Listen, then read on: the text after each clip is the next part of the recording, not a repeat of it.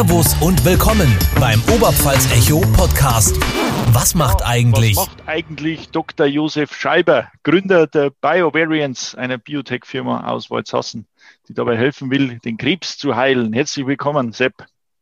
Hallo, Servus Nick, danke für die Einladung. Gerne, gerne. Sepp, du bist studierter Biologe und beschäftigst dich jetzt mit der Prä Präzisionsmedizin ähm, ihr analysiert genetische Daten. Äh, kannst du mal bitte für mich als Laien erklären, was genau macht jetzt ihr da eigentlich? Okay, da wollen wir jetzt ein bisschen weiter ausholen. Aber der Hintergrund ist im Prinzip, es hat ja in allen Bereichen die letzten Jahre einen massiven technologischen Fortschritt gegeben, äh, wo man das jeder, wo das jeder mitkriegt, war zum Beispiel mit den Smartphones und ähnliches. Einen viel größeren äh, Fortschritt hat es aber nur in der Biologie, in den Biowissenschaften gegeben. Also wir haben jetzt Technologien, von denen man vor zehn Jahren noch gar nicht reden hat können, weil es einfach nur nicht da war. Und in diesem Rahmen ist halt auch die Datenerhebung immer besser geworden und wir können jetzt, das hat vor gut zehn Jahren nur einen zweistelligen Millionenbetrag gekostet, jetzt für niedrig, heutzutage ist wir bei einem niedrigen dreistelligen Eurobetrag äh, quasi unseren eigenen Source Code, den äh, DNA-Code auslesen und entsprechend interpretieren, was das bedeutet. Und es ist ja so, äh, gewisse Mutationen können dann auch äh, onkologische Probleme, also Tumore auslösen. Und wenn man die speziell finden und analysieren kann, dann kann man die an der Stelle auch bekämpfen. Okay, also verschiedene Medikamente und da wollen wir halt ansetzen, genau. Ja, also das heißt praktisch, du schaust da äh, Genom vom Individuum, vom konkreten Menschen an, analysierst es und sagst dann für genau dich als äh, du mit deinen Genen, du brauchst am besten dieses Krebsmedikament für deinen speziellen Krebs. Genau, und ganz speziell darf man sogar das Genom von dem Krebs anschauen, weil es ein bisschen unterschiedlich ist zum, äh, zu deinem normalen, deswegen ja oft der Krebs ausgelöst ist. Und genau das analysieren wir, um zu verstehen im Prinzip, wie da der Krebs tickt. Und wenn man das versteht, dann kann man an der richtigen mit der richtigen Angriffsstrategie angreifen, sprich mit dem richtigen Medikament. Und das ist auch eine große Tendenz in der Pharmaindustrie, immer mehr so zielgerichtete Medikamente zu entwickeln. Weil je genauer man das versteht, desto besser kann man es auch bekämpfen. Okay, also quasi personalisierte Medizin. Äh, genau. super spannende Geschichte. Ähm, das hilft dann dem Patienten, indem er halt einfach die, die richtigen äh, Tabletten oder Pillen oder was auch immer für Behandlungsmethoden dann bekommt. Also es ist jetzt schwierig an der Stelle richtig und falsch zu sehen, weil früher hat man einfach nicht die ganzen Optionen gehabt. Da Chemotherapie ist auch richtig, bloß sie ist halt die Holzhammer-Methode. Und jetzt in den letzten Jahren haben sich halt immer mehr Methoden gefunden, wo man dann viel zielgerichteter angreifen kann, wo du dann weniger Nebenwirkungen, aber trotzdem eine bessere Wirkung hast.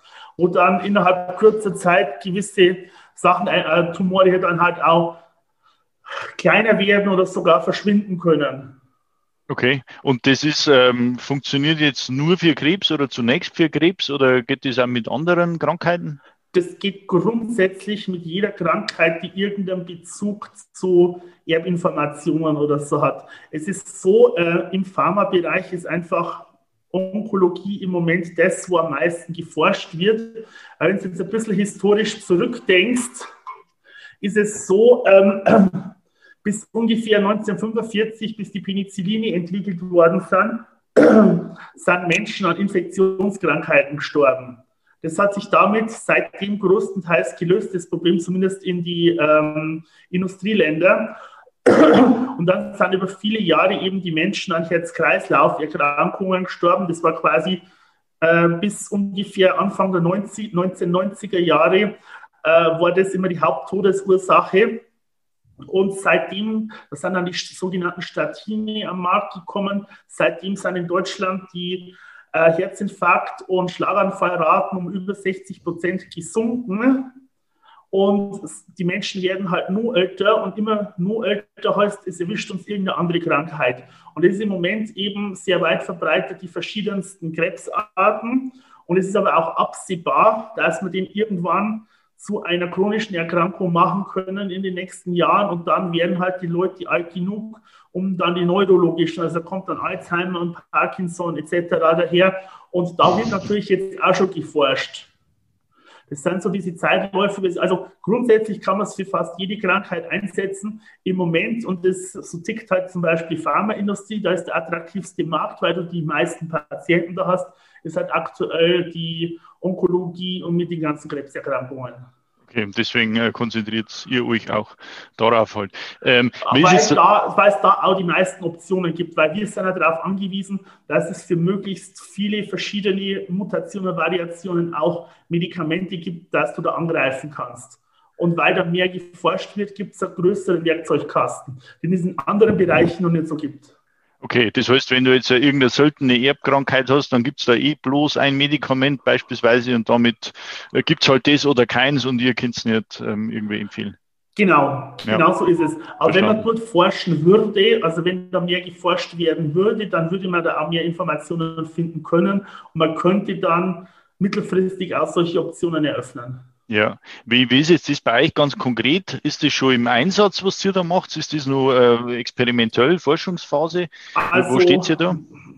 Irgendwo dazwischen. Also wir setzen das in Kooperation mit ein paar onkologischen Kliniken auch schon ein. Und wir haben jetzt über die letzten zwei Jahre ein eigenes Produkt aufgebaut, dann auch mit der sogenannten Zulassung als In-vitro-Diagnostikum, IVD-CE, das wir jetzt dann auch entsprechend auf den Markt bringen werden. Und das ist die Idee, ist dann auch das über Krankenkassen direkt dem Patienten oder den Onkologen anzubieten.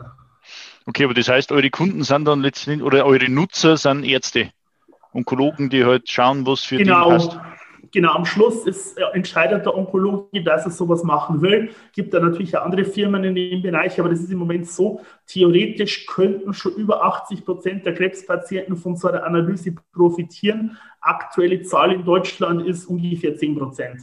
Einfach dadurch, dass es noch sehr innovativ ist und halt dadurch, dass die Entwicklung in dem Bereich aktuell so schnell ist, was für das Gesundheitswesen halt ungewöhnlich ist. Ähm, du hast gerade gesagt, ähm, der, der Weg geht dahin, dass der Krebs irgendwann äh, nur noch in Anführungszeichen eine chronische Erkrankung ist und äh, quasi, äh, kannst du da nur einen, einen Satz äh, sagen dazu? Wie schnell geht das? Äh, was ist da zu erwarten? Ist das realistisch?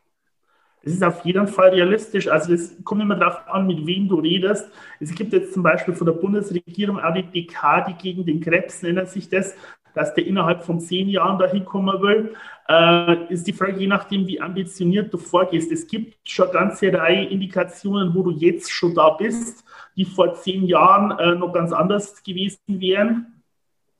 Ich weiß zum Beispiel ein Beispiel, mit dem habe ich mit dem Forscher mal persönlich geredet, äh, von Novartis, das Medikament Imatinib, das ist um 2000 rum, das war die erste zielgerichtete Therapie, die da auf den Markt gekommen ist die Patienten hinter der Krankheit haben normalerweise, hinter der onkologischen Indikation, haben normalerweise Lebenserwartung von sechs bis zwölf Monate gehabt.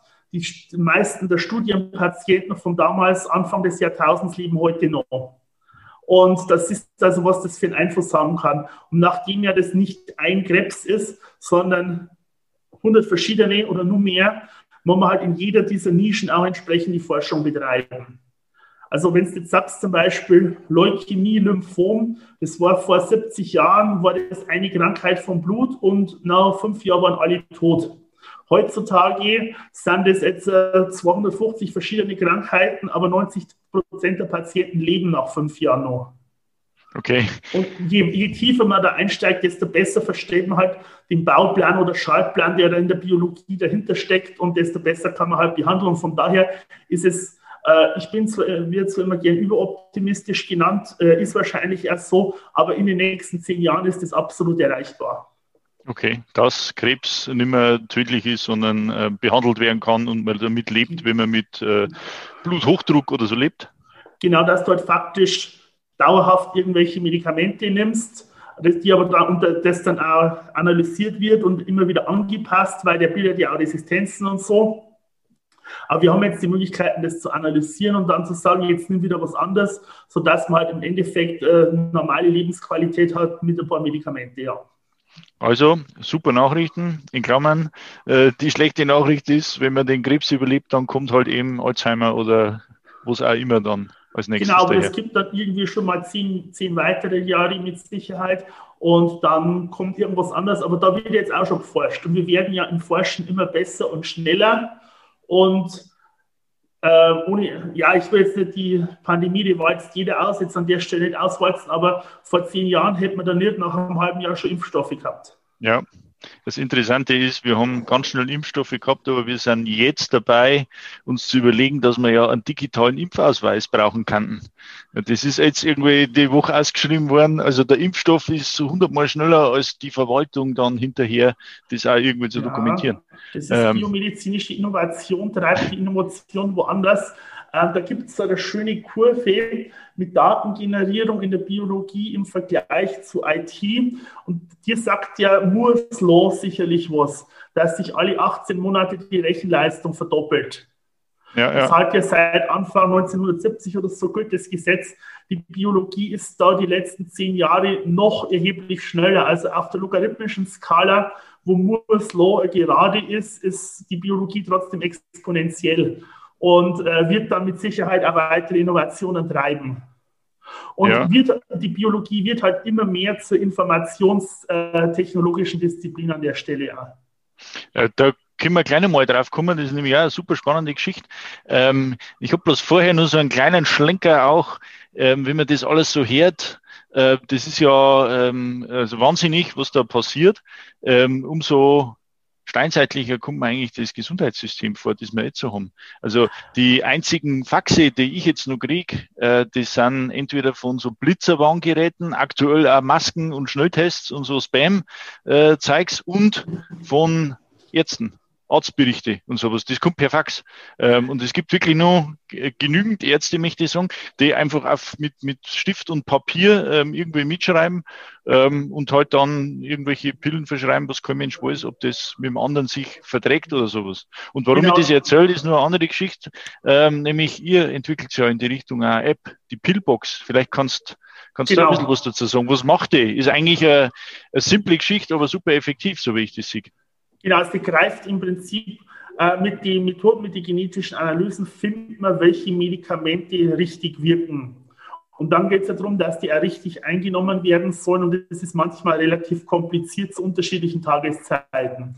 Und da werden halt dann die Betroffenen über die App erinnert, wann was zu nehmen ist. Und gleichzeitig auch, wenn es mit anderen Medikamenten, die ein anderer Arzt verschreibt, sich vertragt oder nicht vertragt, darauf hingewiesen weil das ist nämlich ein großes Thema, ist tatsächlich im deutschen Gesundheitswesen, dass man die Digitalisierung, die man aus der Geschäftswelt kennt, ähm, da ist die Gesundheitswesen Minimum 15 Jahre hinterher, eher mehr, weil das Beharrungsvermögen einfach sehr groß ist, weil halt viele ältere Ärzte haben auch das Problem damit haben, dass sie dann theoretisch vergleichbar werden und dass man dann leichter Fehler nachweisen kann. Aber Fehler sind gang und gäbe. Und dann kommen wir das Thema Datenschutz, dass man natürlich digitale Daten bedeutet natürlich, dass viel mehr Daten vorliegen. Und da gibt es ein paar schöne Zitate. Ähm, eines von dem Hans Lehrach, dieser Professor am Max-Planck-Institut in Berlin, der sagt, im deutschen Gesundheitswesen tötet der Datenschutz mehr Menschen, als er schützt. Und das andere ist, äh, ich weiß nicht, von wem das ist, in meinem Vortrag gehört, ähm, der Datenschutz im Gesundheitswesen schützt vor allem vor besserer Behandlung. Das klingt jetzt ziemlich radikal, ist aber oft so, wir könnten, wenn anonymisierte Daten, also die individuellen Daten, wer dahinter steht, interessiert eigentlich gar nicht, sondern dass man einfach in der gleichen Altersgruppe gleiches Geschlecht und gleiche Indikation vergleichen könnte, welche Behandlung hat am besten funktioniert, kann man erheblich bessere Ergebnisse erreichen. Das ist unstrittig in der Literatur. Also ich finde überhaupt nicht, dass das äh, radikal klingt.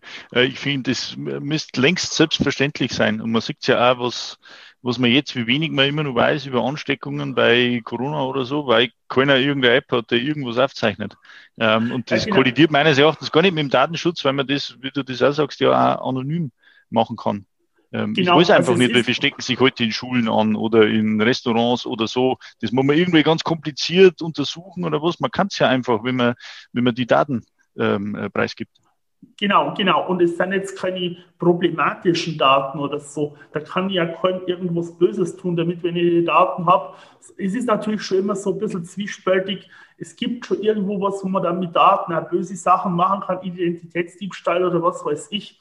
Aber das ist ja hier nicht der Fall. Da gibt es so viele positive Anwendungen. Also Aber es entwickelt sich da jetzt durchaus in letzter Zeit einiges in die positive Richtung.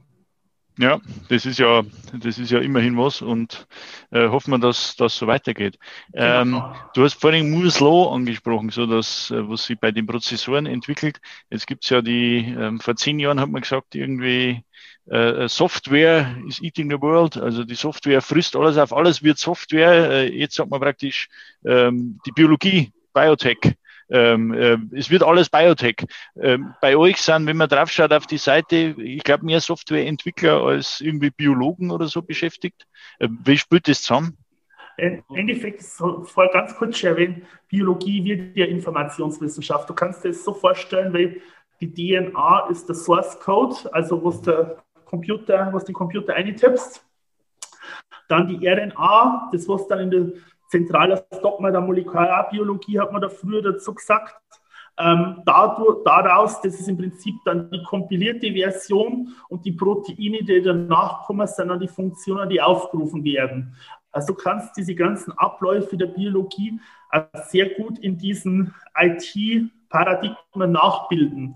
Und wenn man so sagt, Thema ist ja einmal so Machine Learning, künstliche Intelligenz, was jeder so nennt, das bildet ja im Prinzip auch biologische Prozesse nach.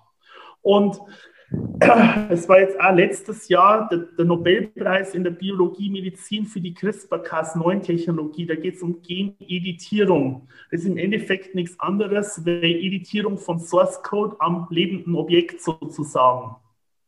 Also, dass man dann im Prinzip Du kannst dann deinen eigenen Source Code auslesen und im Extremfall auch verändern. Und das ist natürlich für die Behandlung von Krankheiten, zum Beispiel Thema seltene Erbeerkrankungen, hast du vorher angesprochen, äh, gibt es ein paar super Erfolge, weil wenn man bloß einen Buchstaben von drei Milliarden austauschen muss, um die Krankheit zu heilen, ist das natürlich ein gigantischer Erfolg. Aber ist natürlich ethisch immer zwiespältig. Da hat es ja in China letztes Jahr die Diskussion gegeben mit dem Forscher, der Kinder gezeugt hat im Reagenzglas, die HIV-resistent sind. Also es ist immer so sehr zweischneidig. Das Ganze kann sehr viel positive, aber auch sehr viel negative Sachen machen. Ja, äh, denkst du, dass sich oder ähm, kann man dann ähm, Gene oder Lebewesen also programmieren wie ein Computer? Also kann ich hergehen und mich umprogrammieren? Meine Gene, sagst du, das funktioniert oder das ist sinnvoll bei Erbkrankheiten und wird wahrscheinlich auch schon gemacht oder wird schon gemacht. Da kann man dann ganze Lebewesen umprogrammieren.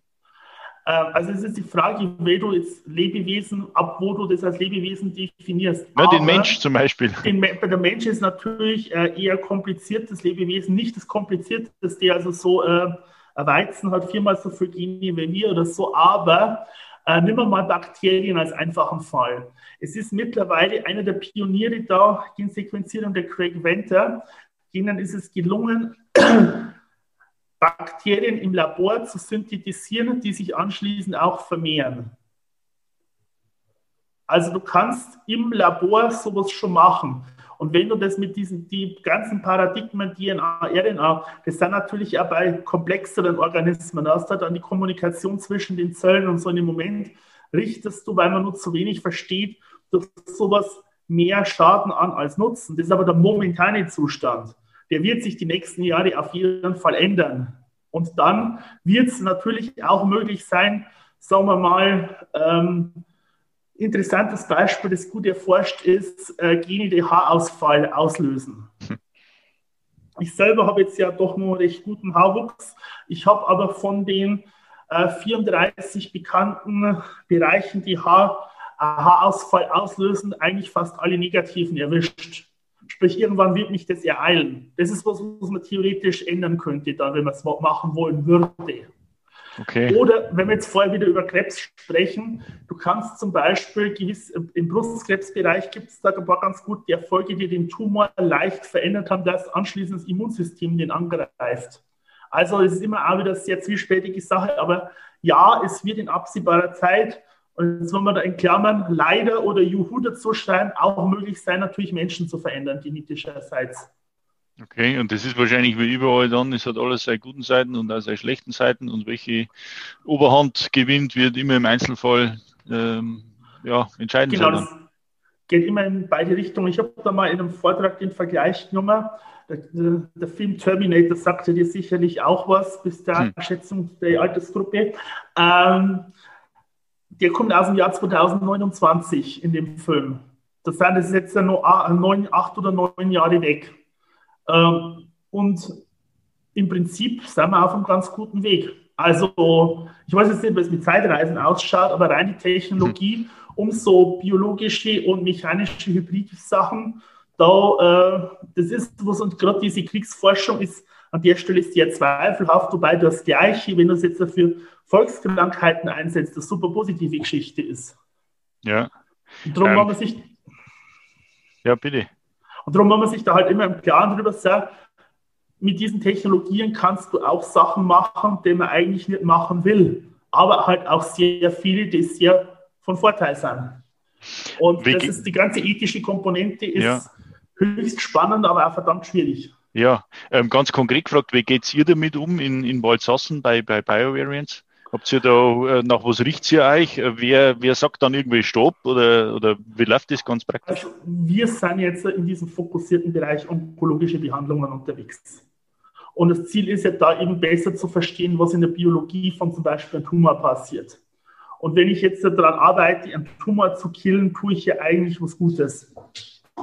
Von daher, und das ist aufwendig genug, sodass wir uns mit diesen verrückteren Themen, die ich natürlich in der Presse ganz gern verfolge, kehrt aber nicht zu unserem Tagesgeschäft, sondern eher, dass halt die IT-Plattform, dass die Datenanalysen laufen können, dass man die Daten interpretiert, genügend externe Daten hat, um das in Kontext zu bringen und so. Also die Frage stellt sich bei uns im Tagesgeschäft nicht, weil das Ziel eben ganz zielgerichtet die Krankheitsbehandlung ist, beziehungsweise noch fokussierter nicht irgendeine Behandlung, sondern eine Behandlung durch Medikamente, wo es ja wieder ein Subbereich ist. Okay, okay. Ähm, verstehe. Ähm, jetzt hast du gerade Terminator ähm, schon erwähnt. Was ist denn so, machen wir einen kleinen Ausblick in die Zukunft. Was kommt denn da alles die nächsten Jahre? In 10 Jahren, in 20 Jahren vielleicht? Wo, wo geht es denn hin, aus deiner Warte? Ähm, es wird verdammt spannend. Und es wird alles sehr viel schneller gehen, als man das erwartet. Ähm, es gibt jetzt in Kalifornien, da startet ja sowas gern mal, eine neue Welle an Startups, die sich tatsächlich der Krankheit des Alterns annehmen.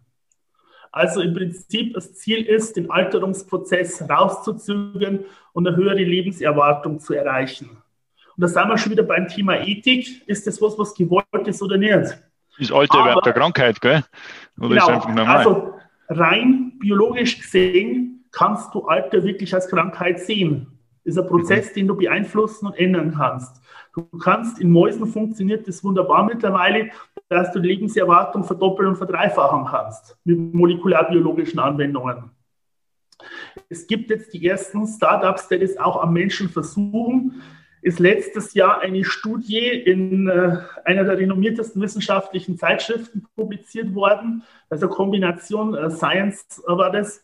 Äh, Studie an Menschen äh, gemacht worden mit zwei verschiedenen Medikamenten. Die Studie hat zwei Jahre gedauert. Die sind damit behandelt worden mit dieser Kombination der Medikamente, ist auch ziemlich durch die Presse gegangen. Und nach Ende der Studie, also zwei Jahre später, waren die Probanden drei Jahre jünger als zu Beginn der Studie. Mhm. Im Durchschnitt. Okay. Und das ist schon ein ziemlich krasses Thema. Und das ist, je tiefer man da in diese Biologie reingeht, äh, sowas wird möglich werden. Und ich kann mich ein Fall, Name Aubrey D. Gray, ist sehr zwiespältig gesehen in der Fachwelt, aber so, als ich angefangen habe, damals Doktorarbeit, so 2005 ungefähr, hat ihn keiner ernst genommen. Mittlerweile ist er Keynote-Speaker auf den äh, renommiertesten Tagungen, weil es gezeigt hat, dass eben viele seiner Theorien zum Altern richtig und dass es tatsächlich beeinflussbar ist. Und ähm, das wird ja auch durch weitere, jetzt wenn man vielleicht nicht ganz so verrückt weit denkt, obwohl es gar nicht so weit weg ist, wenn man sagt so, wir können jetzt äh, Schweine mit dem gleichen Immunsystem individualisiert züchten, dass du quasi Ersatzteillager hast und wenn du sagst, ich brauche eine neue Niere, dann äh, wird dir halt dem Schwein entnommen und implantiert. Das ist was, was in den nächsten zwei oder drei Jahren marktreif ist.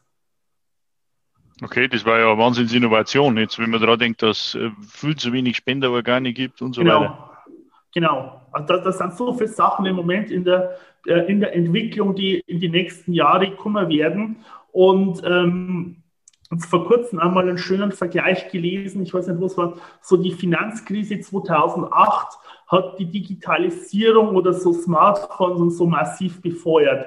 Wenn man jetzt sagt, die Covid-Krise jetzt 2020, 2021 befeuert die biologische Innovation massiv. Also dass wir da die nächsten Jahre auch noch sehr interessante Gadgets wird sehen können, die äh, uns einiges helfen werden.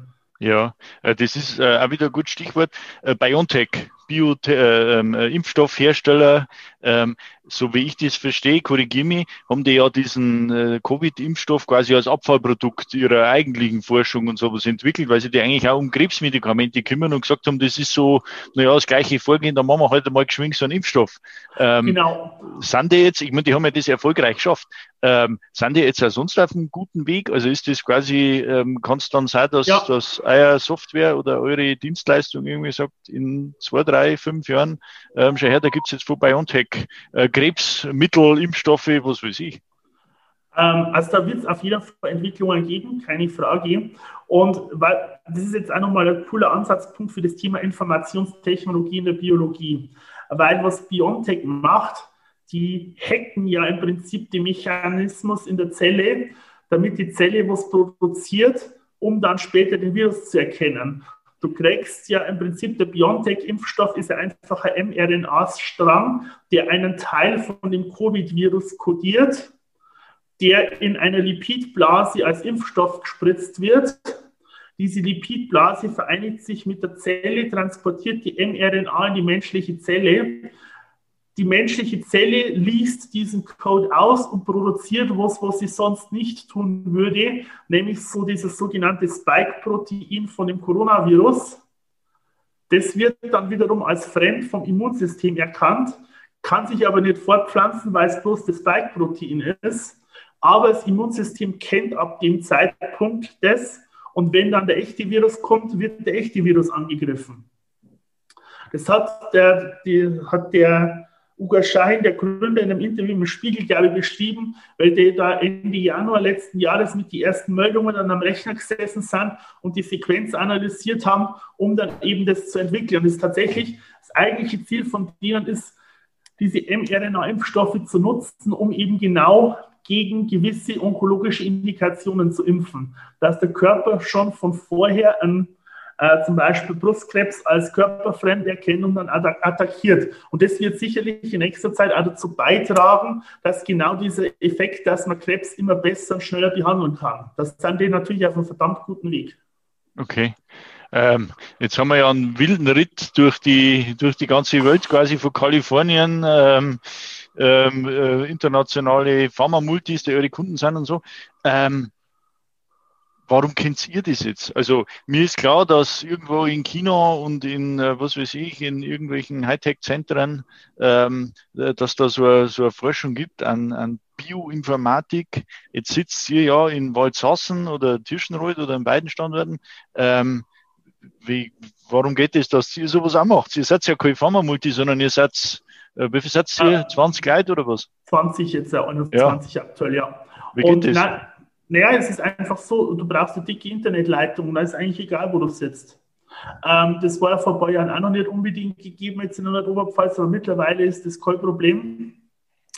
Äh, also du brauchst halt Server und Zugang und im Prinzip Zugang auf Leute mit Hirn, das was wir hier ja definitiv auch haben, mit entsprechender Vorqualifikation. Wenn du rundherum schaust, Uni Bayreuth, Uni Ringsburg, überall kann man Biologie auch mit Bioinformatikfach oder Erlangen kannst du alles studieren und es wird natürlich gemacht. Ist vielleicht jetzt nicht so sichtbar wie andere mehr Standardfächer, aber es gibt die Leute ganz klar auch hier. Also hast du, ähm, ist es dir ein Problem, Fachkräfte jetzt zu kriegen oder geht das relativ einfach? Das geht relativ gut. Also gerade wenn jetzt sagt, man schreibt naturwissenschaftliche Stellen aus, kriegt man problemlos bundesweit Bewerbungen und also das ist relativ positiv oder auch Leute, die gern wieder zurückgehen und so. Also das ist Softwareentwickler ist vielleicht ein bisschen schwieriger, ist aber auch das interessante Thema, denke ich, zieht auch teilweise. Ist im Normalfall, also diese Fachkräftemangel bisher kein großes Thema für uns gewesen. Okay, cool. Und äh, ihr kriegt wirklich dann bundesweit äh, Personal, die halt nach in die Nordoberpfalz kommen quasi, um da äh, zu genau, und weil man natürlich schon einen gewissen Bias hat zu Leuten, die das hier schon kennen. Also das ja. ist, man wird jetzt nicht unbedingt irgendjemand aus Greifswald oder Kiel importieren, wenn man jemand mit einem regionaleren Bezug ziehen kann. Oder ist das jetzt schon wieder schlecht mit dem Antidiskriminierungsgesetz? Äh, nein, ich weiß nicht. Äh, ich also man, nicht, man, man, findet, natürlich jetzt äh, lokal oder im weiteren Umkreis, also man sagt, wir haben jetzt so Reichweite ungefähr bis Hof rauf und südlich weiter und so, wo Leute pendeln. Äh, das ist ein ja. großer Raum, wo du sehr viele kom äh, kompetente Leute finden kannst. Also du sagst praktisch, es ist sowieso ein internationales Thema, das Wissen ist online verfügbar und damit ist wurscht, wo man sitzt und dann kann man gerne in der Oberpfalz sitzen. Genau, und reisen nur mehr im Zweifel zum Kunden sowieso und von wo aus das macht, das ist dann auch schon egal. Ja, okay, cool. Ähm, dein Arbeitsalltag, du bist jetzt, du bist eigentlich Biologe, oder? Biologe, ja, dann Biologe, genau. Ja, und ich stelle mir jetzt so Biologen irgendwie, wenn ich, wenn ich jetzt alles vergiss, was du bisher erzählt hast, dann stelle ich mir Biologen vor, die irgendwie so äh, frisch sezieren oder Gemüsesorten kreuzen oder sowas und irgendwo im Labor stehen. Ähm, das machst du ja wahrscheinlich nicht. Verbringst du deine Zeit am Rechner oder wie, wie, ist, wie ist das bei euch? Was macht ihr? Ausschli ausschließlich am Rechner oder am Telefon oder Skype oder Teams oder was auch immer. Die Daten sind natürlich digital um mal verstehen, was in einem Labor passiert, aber ähm, ist natürlich eine reine rechnerbasierte Tätigkeit. Und das letzte Mal ein Frosch seziert, also ich habe überhaupt erst einmal einen Frosch seziert, das war im Grundstudium Biologie, zweites Semester. Bin ich dann auch erst mal durchgefallen, weil es nicht meine Spezialität ist sondern äh, es gehört dazu. Aber wir sehen, diese Molekularbiologie ist an sich, ja, gibt es viel mehr als von den klassischen Biologen, weil es halt auch für zukunftsträchtig ist. Wenn ich, da wird mir jetzt wieder jemand schlagen wollen für die Bemerkung, aber du brauchst ja die Molekularbiologie, um die andere zu verstehen. Und da, da ist halt auch viel mehr Wertschöpfung, deswegen gibt es halt auch viel mehr qualifizierte Leute. Ja. Also es ist nicht dieses klassische Bild, der klassische Biologie heutzutage dort nicht Käfer zählen, sondern der ist normalerweise im Labor oder am Rechner. Ja, und Daten ist praktisch jetzt dann aus deiner Warte, ist es äh, quasi egal, ob die jetzt auf der Festplatte gespeichert sind oder in so einem DNA-Strang. Weil letztlich ist alles Information und man kann es vom, vom einen zum anderen übersetzen. Genau, du kannst das problemlos übersetzen. Es gibt, äh, und DNA ist ja extrem haltbar. Also du kannst ja zum Beispiel Mammuts, die ewig lang in Sibirien eingefroren waren, deren Source Code kannst du auch auslesen und sequenzieren. Und es gibt jetzt eine Gruppe in Harvard, die verwendet jetzt, weil wir können ja mittlerweile auch gut DNA synthetisieren, der verwendet jetzt DNA als einfache Speichermethode. Also du kannst jegliche Art von Information in DNA in Buchstaben abspeichern und wieder auslesen. Dauert natürlich länger als mit der Festplatte, aber funktioniert. Und dann gibt es so Ansätze, ähm, dass du einen Film problemlos in DNA speichern kannst. Du kannst, da habe ich jetzt das Ding da, gut, ist jetzt eh, ist eh bloß akustisch dann, bringt nichts was zu zeigen, in so einem 3 Milliliter 3 Milliliter Glas kannst du per, RNA mehrere hundert Terabyte Information speichern, was du auf der gleichen Menge an Transistoren nie unterbringen wirst. Und, man kann es immer lesen quasi, 100.000 Jahre. Man kann es dann auch wieder auslesen, ja, wenn du das, äh, das halt richtig konserviert kriegst. Ja. Die, die, CD von vor 15 Jahren, der liest in 100.000 Jahren nicht mehr. Die Wahrscheinlichkeit mit der, mit der DNA ist viel höher. Ja, ja, und ähm, aus aktuellem Anlass heute, glaube ich, oder gestern ist der Erfinder der Musikkassette gestorben. Mit 95 Jahren oder sowas. Also ja. sowas, äh, du kriegst heute schon keinen Kassettenrekorder mehr, was das Ding abspielen kannst. Ist also verloren. Ähm, genau. 10.000 Jahre alte Mammuts kannst du quasi heute nur lesen. Genau. Wenn es einigermaßen gut erhalten sind. Also das funktioniert. Also da hat es letztes Jahr einen lustigen April-Scherz gegeben. Da hat sich in San Francisco ein ähm, Startup Mammuti gegründet, offiziell mit dem Ziel, das Mammut wieder zum Leben zu erwecken, weil das das erste Tier ist, das vom Menschen ausgerottet wurde. Deswegen muss es sehr schmackhaft sein. Okay. Okay, ist aber, wird wahrscheinlich nichts, oder? Nein, das war eigentlich April-Scherz, aber okay. trotzdem ganz lustig. Aber theoretisch ist das machbar. Ja, gut. Gut, also Mammutfleisch dann am nächsten. Grill. Ja. Gut. Muss ich, ähm, vielleicht schmeckt es ja super. Ja. ähm, Wie bist du jetzt persönlich auf das Thema gekommen? Ähm, also, wir haben es gerade gehabt, du hast Biologie studiert und, und Informatik dann auch noch, wenn ich es richtig verstanden habe. Also, Aber, als bloß Nebenfach dann. Also, ich bin schon mit Biologie, es war immer eine Überlegung, Interesse für Informatik an sich war immer da, aber die reine Programmiererei war mir immer zu langweilig. Und okay. Biologie habe ich immer spannend gefunden. Aber dann irgendwann gefunden, ich bin viel zu ungeduldig fürs Labor, weil es dauert immer, bis du Sachen machen kannst und dann weißt du, ob es funktioniert haben oder nicht. Und am Computer kann man Sachen ganz oft falsch machen, bis richtig sein und es ist nichts kaputt. Und das ist mir eben sehr entgegengekommen. Okay. Und war dir schon, war dir dann klar, auf was ausläuft, wie du, ähm, also wie du angefangen Null. hast? Oder wie hat sich das entwickelt, auch auf die Idee zu kommen, zu sagen, ähm, wir können doch mhm. einfach Informationen ähm, ja so aufbereiten, dass da irgendjemand besser behandelt wird, der krank ist? Ja, also das war im Prinzip, ich dann eben angefangen, Biologie zu studieren und da dann gesehen, das war dann so kurz nach der Jahrtausendwende ist da die äh, Bioinformatik langsam aufgekommen. Bin das erste Mal damit in Kontakt gekommen. Da ist damals äh, Lehrstuhl in Ringsburg äh, neu besetzt worden. Das habe ich super spannend gefunden. Da in dem Bereich so Proteinstrukturmodellierung ähm, Diplomarbeit gemacht, was übrigens letztes Jahr bei, oder es war dieses Jahr bei Google groß durch die Presse, dass jetzt grundsätzlich das Problem mit AlphaFold gelöst haben damals Drug Orbit an dieser Proteinstrukturfaltung. Ah ja, okay. Und dann eben gesehen, das ist spannend, aber ich wollte halt irgendwas, was als Anwendung äh, jetzt nicht unbedingt darum geht, äh, Käfer besser zu verstehen oder so. Und habe damals halt äh, interessante Ausschreibung für Doktorarbeit vom Institut für Pharmazie in Würzburg gesehen, wo es eben genau um die Medikamentenforschung gegangen ist. Habe mir halt dann ja beworben genommen äh, und war die Thematik dann super spannend. Dann da in dem Bereich Doktorarbeit gemacht, die Medikamente modellieren und bin dann darüber erst einmal in der Pharmaindustrie gelandet, bei Novartis in der Forschung. Und da damals eben genau in der Zeit, wo der Switch war von wir haben viel zu wenig Daten zu plötzlich, wir haben viel zu viel Daten, was machen wir eigentlich damit, weil Daten plötzlich billig waren. Und über die Zeit äh, erst ähm, Novartis, dann war ich noch bei Roche, andere Pharmafirma, drei Jahre. Da bin ich das erste Mal mit der Onkologie und personalisierte Medizin in Kontakt gekommen und da hat sich halt das so langsam aus der Erfahrung entwickelt. Okay, und dann hast du irgendwann gesagt, jetzt greife ich selber ich an. Wollte, ich wollte es immer selber machen, immer selber mal was machen und dann hat irgendwann halt der Zeitpunkt passt und dann losgelegt. Okay, ja super. Ähm, wie, wie, wie macht ihr das? Wie finanziert ihr euch? Habt ihr Investoren? Gibt es da Fördergelder bestimmt auch für den Bereich? Wie schaut das aus bei, bei BioVariance? Alles wenig. Also einerseits haben wir Dienstleistungsprojekte mit Pharmafirmen und so und haben jetzt dann aber dann zum Beispiel Ende 2018 eine Investorenrunde gemacht, wo wir extern 2,7 Millionen Euro reingebracht haben, eben genau für diese Produktentwicklung. Also man sagt, wir haben jetzt ein zertifiziertes Produkt, das wir am Markt vertreiben können, das auch entsprechend skalierbar ist, also die Sachen, die man einmal entwickelt hat, auch mehrfach verkaufen kann. Und da starten wir jetzt das dann auch dieses Jahr rauszutun. Da hat uns halt jetzt Covid ungefähr ein halbes Jahr gekostet, aber das haben wir jetzt relativ gut kompensieren können mit Aktivitäten in dem Bereich.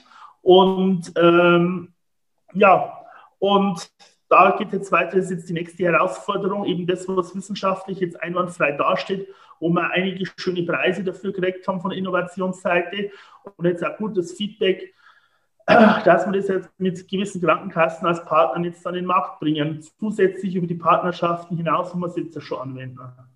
Okay, also die größte Herausforderung jetzt demnächst der Vertrieb, quasi das, genau, Ding, das Prinzip, gute Produkt auch verkauft zu kriegen. Genau, im Prinzip an weitere Stellen bekannt zu machen und da halt entsprechende Organisationen oder Partner zu finden, die das dann auch mit übernehmen. Ja. Aber wie gesagt, mit gewissen Partnerschaften ist jetzt auch schon im Einsatz und weil du sagst Fördermittel, das hat man natürlich einen im einen oder anderen, zum Beispiel beim größten EU-Förderprojekt im Bereich äh, Darmkrebs sind wir als einer der Partner mit drinnen. So ist es natürlich einmal super wichtig. Ja, cool. Ähm, jetzt seid ihr auch noch im Krankenhaus, im ehemaligen Krankenhaus in Waldsassen. Habt ihr da irgendwie eine Etage oder Räumlichkeiten? Was macht ihr jetzt da? Erzähl nur kurz. Ähm, das ist jetzt ein bisschen die äh, verrückte Reaktion gewesen. Es hat sich also ein Gespräch mit dem Abgeordneten Rupprecht jetzt ergeben äh, zum Thema Corona-Testkapazitäten. Jetzt haben wir welche vor Ort, wo wir innerhalb weniger Stunden eben äh, auch die Ergebnisse liefern. Und wir haben halt in der Firma einige Leute mit guter Laborerfahrung vorher und die haben wir halt jetzt genutzt und auch die Erfahrung der Softwareentwicklung rundherum genutzt, um eben jetzt da einen vollen Workflow zu haben. Das Rote Kreuz nimmt einen Abstrich, wir kriegen das Sample, machen die PCR und füttern das Ergebnis digital zurück. Innerhalb, normalerweise innerhalb von einem halben Tag das Ergebnis da problemlos. Okay, und das, und das werden wir natürlich, im Moment ist es eine reine Covid-Sache. Wir werden das aber jetzt dann auch weiterentwickeln mit anderen Partnern, dass wir auch weitere Laborsachen, also dass wir neben der IT-Analyse im Zweifel auch die Daten generieren können. War okay, also nicht so gewarnt, ursprünglich nicht so geplant, aber interessanter Nebeneffekt jetzt von eben der Covid-Krise. Und jetzt machen wir da, ist es ein schönes Add-on, denke ich. Okay, also so quasi zweiter Standbein oder zweite. Die Richtung wird es werden, denke zweite ich. Zweite Stufe. Jawohl, gut. Gut, gut. Jawohl. Ähm, Sepp, herzlichen Dank für deine Zeit. Ich finde es super spannend. Ich finde es auch super spannend, dass das bei uns gibt und nicht irgendwie in München oder Basel oder was weiß ich, Shanghai oder so. Ähm, dir weiter viel Erfolg und äh, wir bleiben dran, wenn es was Neues gibt, werden wir uns bestimmt wieder hören. Ich danke dir. Danke. Mach's gut, viel Erfolg. Danke, Nick, für die Zeit. Danke und auch dir viel Erfolg und immer wieder eine, schön da ein bisschen berichten zu dürfen und hoffentlich jemand zu finden, der es interessant findet. Danke. Das denke ich. Alles klar. Ciao.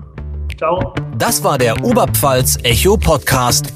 Vielen Dank fürs Zuhören. Damit du keine Folge verpasst, abonnier doch am besten gleich unsere Sendung. Servus, bis demnächst. Wir hören uns.